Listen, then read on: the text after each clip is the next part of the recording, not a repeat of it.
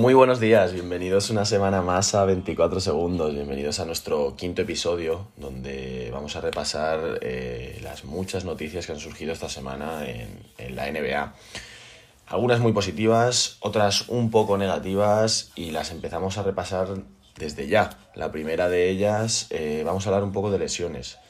Vamos a hablar de lesiones porque eh, tenemos varias esta semana, algunas bastante graves, eh, como es la de Caris Lever, por ejemplo, el escolta de los Brooklyn Nets, que se va a perder entre 4 y 6 semanas.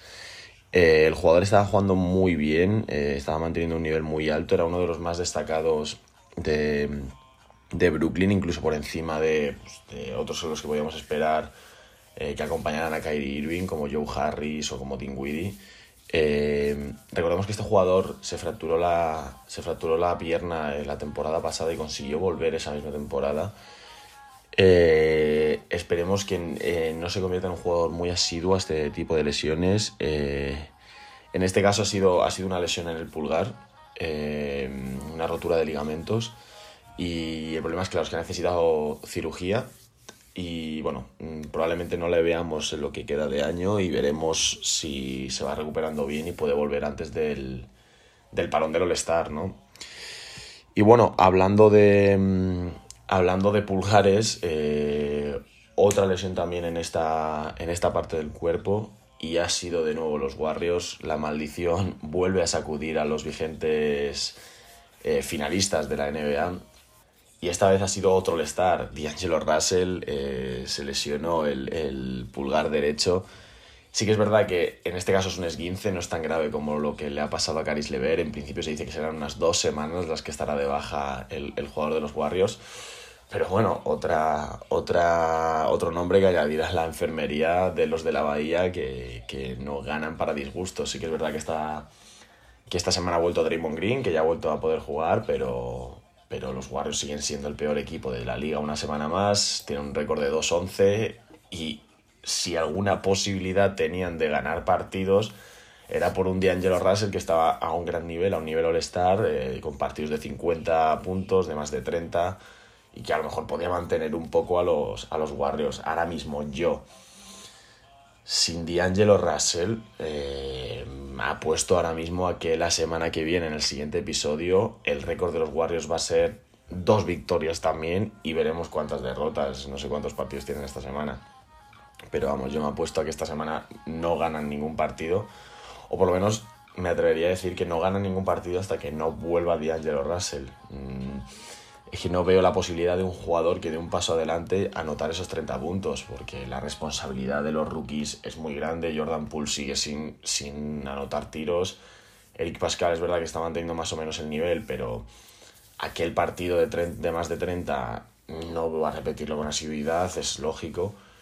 Y luego es que no veo, es que de verdad no veo otro jugador que pueda anotar lo que anotaba Russell o lo que, lo que podría anotar Curry o, o Clay Thompson, ¿no? Entonces, bueno, tendrán que enfocarlo en la defensa. Mm, Draymond Green tendrá que sacar esa vena competitiva que tiene y, y, pegárselo a sus compañeros. Y, a ver, a ver qué tal va la semana y las semanas sin, sin D'Angelo Russell, ¿no?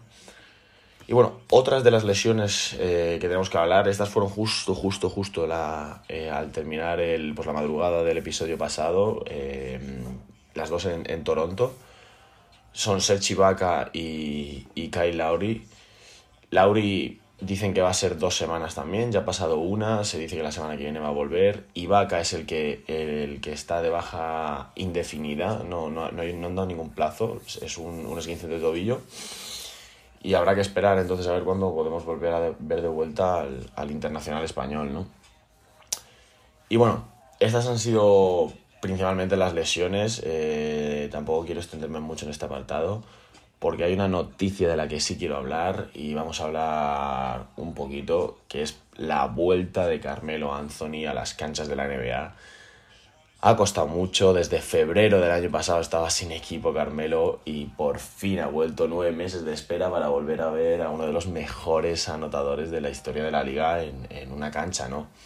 Y lo va a hacer en un equipo que ya intentó su fichaje en el pasado, eh, lo intentó pues, cuando acabó en Houston el año pasado, Eh, la gran duda que había era si acabaría en Houston o si acabaría en los Portland Trail Blazers. Al finalmente acabó en Houston, pero bueno, se vuelven a reencontrar sus caminos. Eh, Portland apostó, apostó por él. El otro día leía una frase que, me pareció perfecta para definir esta situación, que es que es Carmelo necesita Portland y Portland necesita Carmelo. Eh, Carmelo estaba deseando volver a jugar, se estaba entrenando por, su cuenta. Nadie, nadie había reclamado o había pedido un, un workout con él. todo el mundo pensaba que en algún momento de la temporada acabarían los Lakers de su amigo LeBron, que LeBron haría ese esfuerzo por traer de vuelta a su compañero.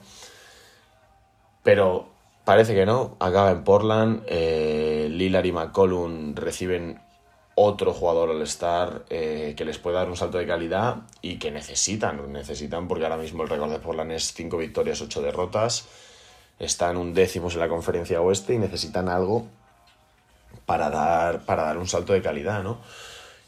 Y bueno, mm, es una incógnita. Lo de Carmelo es una incógnita. Eh, sí que es verdad que se han visto muchos vídeos de él entrenando por su cuenta, del, del practicando el tiro, practicando la defensa pero bueno, lleva nueve meses sin pisar una cancha de la NBA, sin jugar un partido. Y bueno, realmente podríamos decir que lleva más de un año, ¿no? Porque el año pasado en Houston jugó 10 partidos únicamente.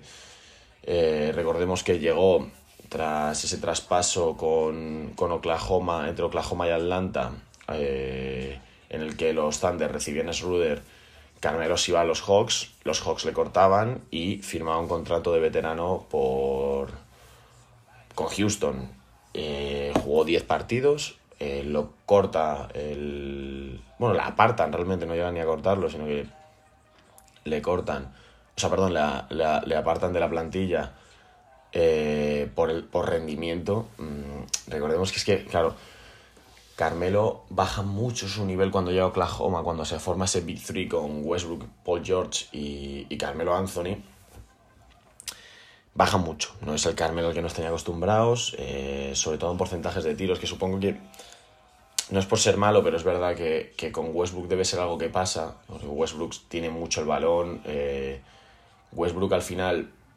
en Oklahoma sus últimos años busca mucho estadística, así que es verdad, no podemos negar la vena competitiva de Westbrook, ¿no?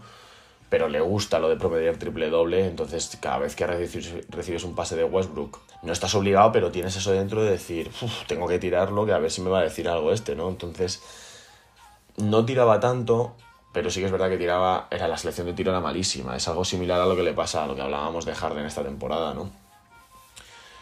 Entonces eh, no funciona ese experimento en Oklahoma y lo dicho, se lo traspasan a Hawks, lo cortan, llega a Houston apartado del equipo tras 10 partidos y finalmente en febrero, en febrero, sí, febrero, en enero lo, lo traspasan a Chicago eh, y Chicago lo, lo corta, ¿no? Y desde entonces pues no, no se había dicho nada de, de Carmelo.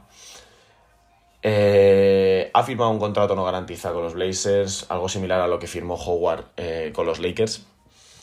Y bueno, mmm, vamos a ver, Portland no tiene nada que perder. Con el récord que tiene ahora mismo Portland, pues necesita inventar, necesita un, milagro para, para levantar el vuelo y volver a ser el equipo que, ha sido estos años. Mm, últimamente, que ha vuelto a, ha empezado a jugar esta semana eh, Nasir Little, que probablemente va a ser uno de los grandes damnificados de la llegada de Carmelo, el rookie de North Carolina. Pero bueno, la verdad que no lo ha hecho muy bien, no, no ha dado ese salto que yo la verdad era un jugador que antes de empezar la temporada universitaria lo ponían muy alto en todos los, los drafts. Pero bueno, bajó bastante, no fue ni siquiera el líder de, North Carolina y, y, eso se ha visto, vamos, eh, reflejado esta temporada también, porque no, no parece que no tiene confianza, no, no está jugando a un gran nivel. Pero bueno, importante al menos que le vayan dando minutos al chaval, que vaya cogiendo la forma y que vaya viendo lo que es la NBA para ver si puede llegar a ser lo que, lo que una vez eh, parecía que iba a ser en, en, high school, ¿no? Y bueno, por parte de Carmelo, pues lo mismo. Mm, vuelve a la NBA, vuelve a mostrarse ante el, ante el, gran, ante el gran público y, y, bueno, una oportunidad más. Yo es que no me atrevería a decir que es la última, porque parece que estamos hablando de, de un jugador ya prácticamente defenestrado. Y vamos a ver, Carmelo tiene 35 años, que sí. Y no es el físico de LeBron, que, sabemos que con 35 no, no, pues seguirá igual. pero, pero un jugador con la veteranía, con la experiencia, con los puntos, joder, que tiene puntos que se le caen de las manos, si encuentra el ritmo, si encuentra su, su spot en, en, la rotación y, y, si consigue compaginar con, con Lillard y McCollum, que por otro lado va a ser complicado también, ¿no? Lo mismo, lo mismo que pasaba con el Big Three de, de, Oklahoma, Westbrook y George reclaman mucho el valor, le gusta mucho tirar, le gusta mucho anotar, y Lillard y McCollum no son distintos. Eh, y además, es verdad que Lillard reclamó su fichaje, que él lo quería, pero vamos, hay que saber, y Carmelo tiene que saber, que llega a un equipo en el que Lillard es el líder, o sea, no hay dudas, y yo entiendo que Carmelo, tras tanto tiempo, él sabe que llega a la NBA en un papel diferente al que, al que ha tenido en los últimos años y que en ese aspecto de, de liderazgo y de intentar hablar y de ser la voz del vestuario no, no intervendrá, ¿no? Pero bueno, solo queda esperar, ver partidos. Eh, supongo que debutará pues esta semana, si realmente está al nivel, a un nivel alto por los entrenamientos y demás, con que empiece a entrenar un, par de veces con sus compañeros y demás, empezarán a darle minutos, imagino.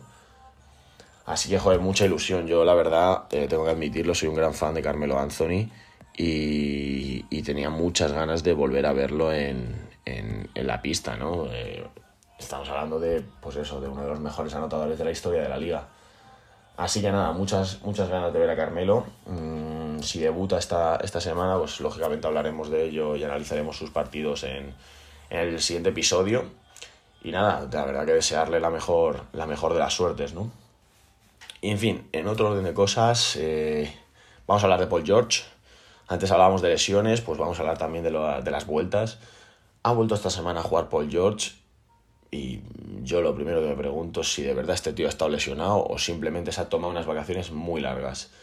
Dos partidos Paul George, 24 minutos en el primero, 20 minutos en el segundo, 33 puntos en el primero y 37 puntos en el segundo esta misma madrugada. Yo no tengo palabras, la verdad. O sea, si este va a ser el Paul George que vamos a ver en los Clippers, eh, no hay nada que hacer. O sea, que se quite la NBA porque que le den el título ya ahora mismo en noviembre. Sí que es verdad, hay que tener en cuenta que no ha jugado con Kawhi en ninguno de esos dos partidos. Ambos dos partidos ha descansado Kawhi. Pero bueno, igualmente, esta madrugada han jugado, le han endosado 150 puntos a Atlanta, 37, lo hemos dicho, de, Paul George en 20 minutos. Eh, es que es una barbaridad, o sea, el porcentaje de tiro no es malo, o sea, es que además ha tirado bastantes tiros, ha hecho 10 de 17 en tiros de campo y 6 de 11 en triples. Eh, da miedito, da miedito ver a, a, estos, a estos Clippers, porque claro, luego en el banquillo tienes, sigues teniendo a Montres Harrell y, y Lou Williams que no, que no fallan. Michael Green, que bueno, sí que es verdad que esta madrugada, por ejemplo, no, no ha sido su mejor partido, pero, pero es otro que de repente te, te anota tres triples sin molestarse mucho. Y luego lo que a mí me ha sorprendido ha sido eh, Jerome Robinson este partido, el jugador de segundo año, eh, que no estaba jugando mucho. Mm, la verdad que no, no, está entrando en la, en la, rotación. Es más, yo creo que no, no lo tengo claro, ¿eh? pero yo creo que tiene, que tiene contrato, el two-way contract este con, con la G League, que, o sea, que realmente juega en el equipo afiliado de los Clippers, en el Aguascalientes. Y, y, no le habrían, y no le habían dado mucho, mucho protagonismo, ¿no? No sé si por las lesiones, Landry Shamet o por el descanso de Kawhi y de Beverly le han, le han dado esta oportunidad, pero bueno, hoy el chaval se ha salido, eh, han sido 21 puntos los que, los que ha anotado y bueno, otro arma que realmente no sé si, si va a ser prolongado en el tiempo, simplemente ha sido circunstancial. Pero bueno, cuida con estos Clippers, cuida con Paul George. Tengo ganas de ver el primer partido en el que coincidan Paul George y Kawhi Leonard. Eh, no sé muy bien si, si esto lo están haciendo para que Paul George coja ritmo el solo por el momento y demás, porque, o sea, Kawhi Leonard sí que es verdad que toda la polémica que ha surgido con lo de los back-to-back, -back, que no jugara el segundo partido de los back-to-back. -back, eh, por descanso. Y bueno, la NBA parece que primero le da la razón, luego les multan y demás, eh, toda esa polémica que se, ha, que se ha generado. Pero hoy no era hoy no era back to back. Eh, ayer los Clippers no habían jugado. Yo pensaba que hoy iba a ser el partido en el que Paul George, Chicago y Leonard por fin iban a jugar juntos. Pero bueno, eh, toca seguir esperando. Ha sido una semana mala para los Clippers, eh, a pesar de la vuelta de, de, Paul George. Eh, han perdido, perdieron el primer partido que volvió, que volvió Paul George, en que hizo 33 puntos en 24 minutos, perdieron con, perdieron con Pelicans. El día anterior, en el primer partido del back-to-back, habían perdido con, con Houston. Entonces, bueno, muchas derrotas esta semana para, para los Clippers. Están 8-5 ahora mismo, eh, sextos en, en, el oeste. Pero bueno, mm, realmente es uno de esos récords falsos que, que, nadie se tiene que creer porque son mucho mejores de lo que demuestran eh, sus números, ¿no? Y bueno, eh, para seguir, hoy, me gustaría hablar de los españoles. Hoy vamos a hablar un poco de los españoles. digamos ya 12, 13 partidos eh, de liga. Y vamos a hablar de cómo han empezado los, nuestros eh, esta temporada, ¿no? Y bueno, en primer lugar vamos a hablar de, del, mejor jugador español esta temporada, de lejos. la verdad que no está siendo, todo se ha dicho, la mejor de las temporadas para los nuestros, pero Ricky Rubio eh, está a un nivel espectacular. y de esta manera se lo está pegando a su equipo lo digo todas las semanas, a mí lo de Fénix no me deja de sorprender. Eh, ahora mismo quintos en el oeste con 7 victorias, 4 derrotas. Y no liderados por él, pero sí una de las piezas más importantes de este equipo que está siendo Ricky Rubio, que parecía que llegaba ya a Fénix como, venga, vamos a perder partidos y yo voy a darle pases a Devin Booker, pero vamos, es lo, lo, lo más alejado de la realidad que podíamos pensar, ¿no? Eh, ahora mismo está promediando 13,5 puntos, 6,3 rebotes, casi 9 asistencias en 32 minutos de juego, con muy buenos porcentajes de tiro. 41 mm, en tiros de campo, 30, casi 38 en triples y 88 en tiros libres. Y lo dicho, liderando con Devin Booker a, un equipo que parecía eh, condenado a la, a la zona baja a, a pelear por, por, playoffs, ¿no? Lo están llevando a, esa pelea, a volver a, los playoffs. Y increíble, la verdad, lo de, lo de Ricky Rubio, eh, que sin duda está siendo el, mejor español en este comienzo de, de, temporada, ¿no? Y bueno, el siguiente podemos hablar de Margasol. Mm, muy mala temporada, vamos a ser claros, muy mala temporada para Gasol. No termino de, de encontrarle la razón a, a lo que, a lo que está haciendo Gasol este año, ¿no? Eh, viene a ser campeón de la NBA siendo un pilar muy importante en, en la defensa, sobre todo de los Raptors. Pero este año sin Kawhi, que a lo mejor debería de dar un salto, o estos últimos partidos sin Lauri, sin Ibaka, que debería dar un salto, y no lo está dando. Eh, ahora mismo Gasol está promediando 6,7 puntos, 6,8 rebotes y 2 asistencias y media en un 33% de, tiro, de tiros de campo. Sí que es verdad que en el triple está algo más acertado, está casi en un 42. Pero luego en defensa tampoco es ese jugador...